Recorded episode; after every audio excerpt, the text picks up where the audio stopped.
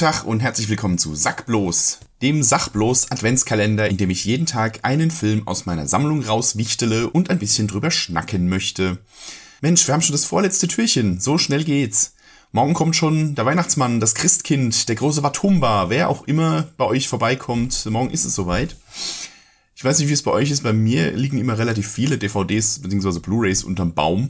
Es gab ein Jahr, da bestanden meine kompletten Weihnachts- und Geburtstagsgeschenke aus Scheiben. Also Blu-rays und Playstation-Spiele.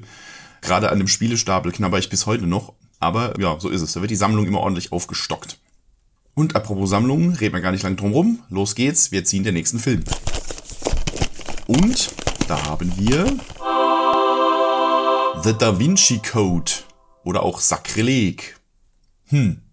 Es gab ja eine Zeit, da fand ich die ganzen Dan Brown-Romane eigentlich ganz geil. So diese, diese Mischung aus Schatzsuche, Thriller und Verschwörungstheorie irgendwie. Das äh, war schon eine ganz nette Mischung. So habe ich eigentlich ganz gern gelesen. Das hielt leider nur so lange an, bis man mehrere Romane von äh, Dan Brown gelesen hat und dann merkt, dass die, die irgendwie alle gleich aufgebaut sind. Also äh, ich habe angefangen mit Illuminati, dann kam Sakrileg, dann habe ich irgendwann mal noch Meteor gelesen oder gehört, als Hörbuch, glaube ich. Und irgendwann mal noch das verlorene Zeichen oder wie es heißt. Auch ein Roman mit Robert Langdon als Protagonisten. Und da merkt man eben, dass äh, Dan Brown leider so ein bisschen eine Schablone hat, die er über jede seiner Bücher drüber legt. Also ähm, zum Beispiel, naja, äh, ist ein kleiner Spoiler vielleicht, aber zum Beispiel, wenn es darum geht, welcher von Robert Langdons Vertrauten sich als Verräter entpuppt. Wenn man ein Buch gelesen hat, dann weiß man es bei den anderen auch irgendwie. Ist aber egal. Ist aber egal, reden wir über die Verfilmung von Sakrileg. Und da muss ich sagen, ich finde äh, Tom Hanks als Verkörperung von Robert Langdon ist ganz okay getroffen, finde ich in Ordnung. Ich habe mir jetzt nie so wirklich Gedanken drüber gemacht, wen man dafür sonst hätte nehmen können, aber ich konnte ich konnte mit Tom Hanks immer ganz gut leben eigentlich. Bei seiner Begleitung, Sophie hieß sie im Buch, dargestellt von Audrey Tutu, die man aus Die fabelhafte Welt der Amelie kennt. Ähm, da hat mich immer so ein kleines bisschen gewurmt, dass sie eben nicht so aussieht wie im Buch beschrieben. Ich weiß, das ist bei Filmadaptionen ist das eigentlich erstmal Banane, weil ne, jeder interpretiert das Buch auf seine Weise. Und es ist auch normalerweise nicht schlimm, wenn Figuren anders aussehen, als sie im Buch halt eben dargestellt werden. Allerdings in dem Fall ist es halt so, dass im Roman ganz oft drauf rumgeritten wird, dass die Sophie grüne Augen hat und rote Haare. Das wird unheimlich oft im Buch erwähnt.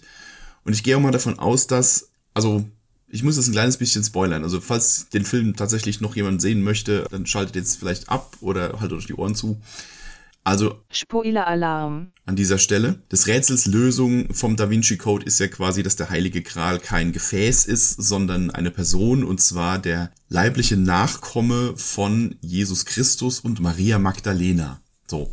Und Maria Magdalena wird ja in den allermeisten Darstellungen als rothaarig dargestellt. Und ich vermute, dass eben auch deswegen im Buch so Wert drauf gelegt wurde, dass eben die Sophie, die sich ja am Ende als die wahre Nachkommen beziehungsweise der, als den Heiligen Gral entpuppt, dass sie eben rothaarig ist, um diese Verbindung irgendwie ne, zu verdeutlichen. Ich weiß nicht, ob, ob sie auf dieses Detail im Film einfach scheißen wollten oder dass Ron Howard sich gedacht hat, das ist vielleicht doch ein Tick zu auffällig, lassen wir sie mal brünett. Gleiches gilt für den Bösewicht, also den Silas. Der wird ja im Buch beschrieben als Albino und als hünenhaft, also ein riesiger Albino. Und naja, im Film ist er Albino, aber von hünenhaft kann jetzt nicht die Rede sein. Also ist halt einfach ein, ein Typ, der weiß es. Okay, aber das ist wie gesagt nicht so tragisch, ist eben eine andere Interpretation der Figuren, was soll's. Es wurde, soweit ich das verstanden habe, glaube ich, auch noch ein weiterer böses Wicht dazu gedichtet. Dieser, dieser Bischof oder was das ist, der dem Silas seine Aufträge gibt. Kann sein, dass der im Buch vorkommt, aber eben nicht als so tragende Rolle.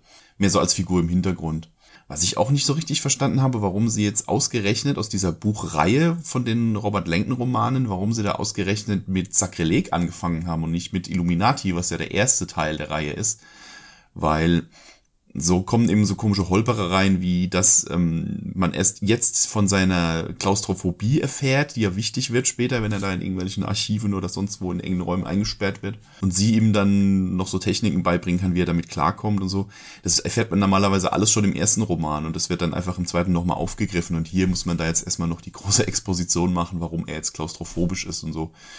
Mag sein, dass Sakrileg einfach erfolgreicher war als Roman und dass sie sich dafür entschieden haben, eben das dann als erstes zu verfilmen, aber hm, fand ich eine komische Entscheidung. der Mr., ach, ich weiß den Vornamen nicht, Mr. Teabing, sein äh, gelehrten Kumpane, der ja auch so gar nicht aussieht wie im Buch beschrieben. er ist ja eigentlich, ist, ist er ja dick und rundlich und jetzt im Film ist es eben Magneto, Schrägstrich Gandalf, also Ian McKellen verkörpert den. Ist aber auch okay, er spielt ihn toll, er spielt ihn auch sympathisch. Ich, also alles, alles mit Ian McKellen ist irgendwie toll, insofern, ne? Will mich da gar nicht beschweren. Und was den Film an sich angeht, ja, mein Gott, es ist eben, das ist eben der Dan Brown Roman, ja, wenn man da, wenn man daran Spaß hat. Es ist schon spannend. Es macht auch beim ersten Mal nach wie vor Spaß, da mitzurätseln und diese ganzen Hinweise in der, in der Kunstgeschichte danach zu gehen, ob die Sinn machen oder nicht. Ich, ich glaube, Kunsthistoriker schlagen da die Hände beim Kopf zusammen, wenn sie das lesen, aber pff, was soll's. Als es damals aktuell war, habe ich das echt gern gelesen und auch den Film eigentlich ganz gern geguckt. Man merkt, er ist ein bisschen eingedampft. Das ist, Sie haben ja im, im Buch gibt's ja diesen ach, wie heißt das, dieses Kryptex, dieses komische Zahlenschloss-Dingens, wo quasi eine Geheimbotschaft drin ist, in dem ja wiederum noch ein weiteres Kryptex drin ist, wo da dann erst die Geheimbotschaft drin ist. Und im Film ist es eben nur eins. Also es gibt keine zweite Ebene. Also dieses zweite Zusatzrätsel haben sie wohl aus Längengründen, haben sie das einfach gestrichen. Aber okay, ich sehe es ein, also dass man für so einen Film eben ein bisschen, bisschen schneiden muss, geht schon in Ordnung. Oh, und äh, eine kleine Lanze muss ich noch brechen für den Soundtrack. Ich weiß, ähm, Hans Zimmer ist mittlerweile einigen zu plakativ und so weiter, aber ich finde, gerade in dem Film hat er wieder sehr gute Arbeit geleistet und vor allem der Track, der ganz am Ende des Films kommt, für die allerletzte Szene, Chevalier de Sangreal, ähm, der erzeugt bei mir jedes Mal wieder Gänsehaut. Und zwar gerade wenn in voller Lautstärke oder mit Kopfhörern oder sonst wie abgespielt. Dieses sich langsam aufbauen und immer weiter steigernde. Ich finde es super. Also für den Soundtrack, Daumen hoch. Worauf? Ansonsten solide verfilmter Roman irgendwo. Wenn man sich an den Dan Brown Büchern generell nicht stößt, dann äh, kann man den durchaus gucken. Mit dem zweiten, mit Illuminati, hatte ich deutlich mehr Probleme, aber da kommen wir dann vielleicht irgendwann mal dazu. Aber dann, da haben sie ein bisschen mehr rumgedoktert und rumgedreht. Das fand ich irgendwie seltsam, die Verfilmung. Aber Sakrileg, Da Vinci Code, passt schon. Auch wieder so ein Film, den man gerne so äh, Sonntagnachmittags beim Kaffee laufen lassen kann. So wenn die ganzen Bibliothekar und sonst wie äh, Abenteurerfilme, wenn die alle schon durch sind, dann kann man auf jeden Fall auch mal Sakrileg laufen lassen. Gut, vorletztes Türchen. Morgen schreiten wir zur Bescherung. Ich bin gespannt, was kommt. Und bis dahin hoffe ich, dass ihr schon alle eure Geschenke eingekauft habt und es ein bisschen ruhig angehen lassen könnt. Und dann hören wir uns morgen zum finalen Türchen des Adventskalenders. Bis dann.